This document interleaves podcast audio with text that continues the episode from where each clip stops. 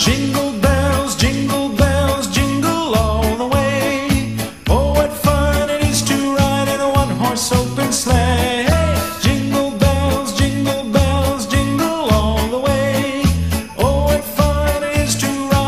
Buenas, amigos de sexto grado. ¿Qué les pareció el capítulo 2, donde les hablaron sobre el 2 de diciembre? Luego de haber escuchado este capítulo, prepárense para el aprendizaje y versión sobre el capítulo 3, correspondiente al 3 de diciembre. Les hablaremos mi persona Camila Medina, Catherine Silva, Vicente Imuro y Victoria Gómez, donde veremos qué es lo que significa el viaje que está haciendo Elizabeth. ¿Ustedes creen que podrán alcanzar el cordero? Sin más que decir, comencemos. Jingle bells, jingle bells, jingle all Oh.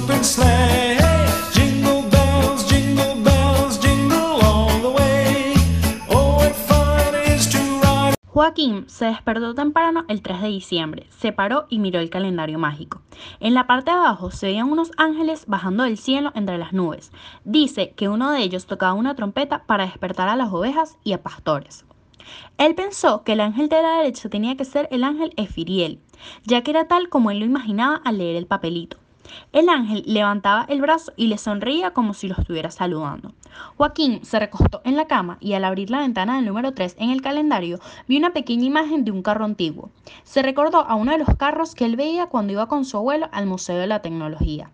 Joaquín estaba muy confundido, ya que no entendía qué tenía que ver un carro antiguo con la Navidad. Se acostó en la cama y observó el papelito que había caído del calendario. Lo leyó y decía, Segunda oveja. Elizabeth y el ángel Efiriel estaban corriendo tras el cordero que se había escapado de las cajas registradoras. Rápidamente salieron al bosque y estaban corriendo por una carretera. De lejos se veía una línea de humo saliendo de una chimenea. Elizabeth exclamó, Allí hay una ciudad, a lo que el ángel le respondió, es la ciudad de Haldén. Quiso decir que estaban bien, porque el camino de Belén pasa por Suecia y ellos estaban allí. Al tener esa conversación, se escuchó un ruido detrás de ellos. Elizabeth voltea y ve que es uno de los carros antiguos. El que conducía llevaba un sombrero y chaqueta. Su bigote resaltaba y se parecía a la foto de su bisabuelo.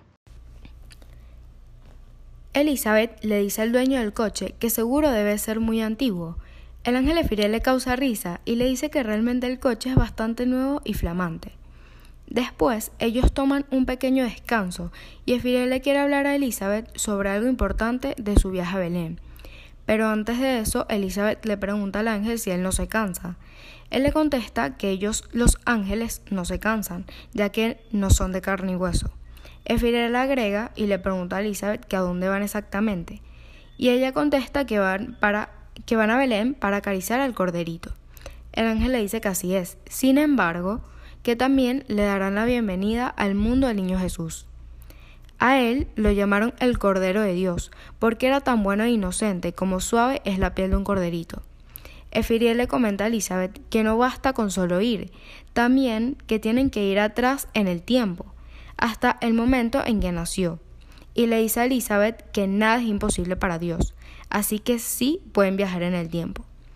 Ellos están ubicados en la ciudad de Halden a principios del siglo XX, después del nacimiento de Jesucristo. Por eso es que el coche antiguo no era tan antiguo, ya que en esos tiempos no había mucha gente que tuviera coche.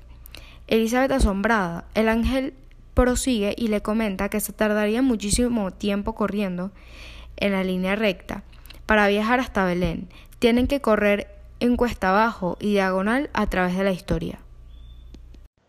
Continuando con el viaje de Belén de Elizabeth y Firiel, después de que Firiel le contara a Elizabeth que eran de cierta forma posibles los viajes en el tiempo, le explica que para llegar más rápido a Belén tendrán que tomar dirección cuesta abajo y en diagonal a través de la historia. El ángel, nuevamente contestando otra de las dudas de Elizabeth, le comenta que los ángeles poseen un reloj extraño que les permite ver el año en el que se encuentran, y explicándole también la irrelevancia y la poca importancia de las horas en el cielo. Otra de las cosas que le comenta es que el viaje empezó desde que ella comenzó a perseguir el corderito cuesta abajo diagonalmente. Ya continuando con el viaje, se encuentran con una oveja que se les une a la travesía junto al corderito.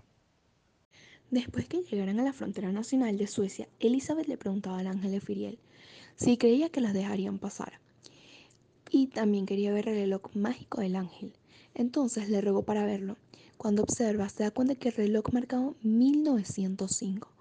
Sí, habían viajado mucho más en el tiempo. En ese momento, el grupo pasó volando para que los guardias no lo atraparan.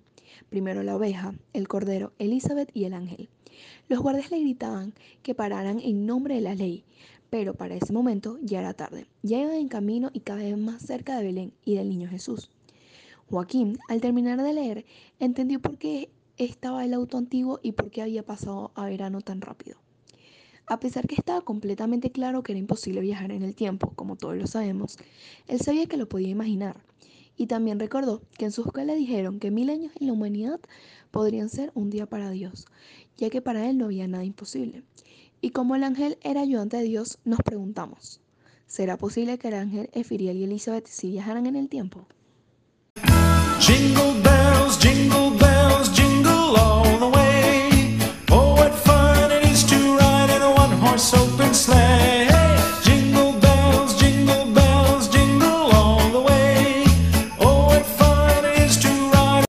Y bueno amigos, hasta acá hemos llegado. ¿Qué les pareció este viaje? Espero que se hayan divertido y aprendido. También reflexionar un poco del libro. Ha sido un placer compartir este hermoso capítulo. Pueden seguir escuchando los demás para que entiendan el significado de este libro y un poco más de sobre la literatura. ¿Y todavía no han visto su corderito corriendo? Sin más que decir, los vemos en otro capítulo. Con esto se despide el grupo número 4 y presenta el 4 de diciembre por el grupo número 5. Jingle bells, jingle bells, jingle all the way.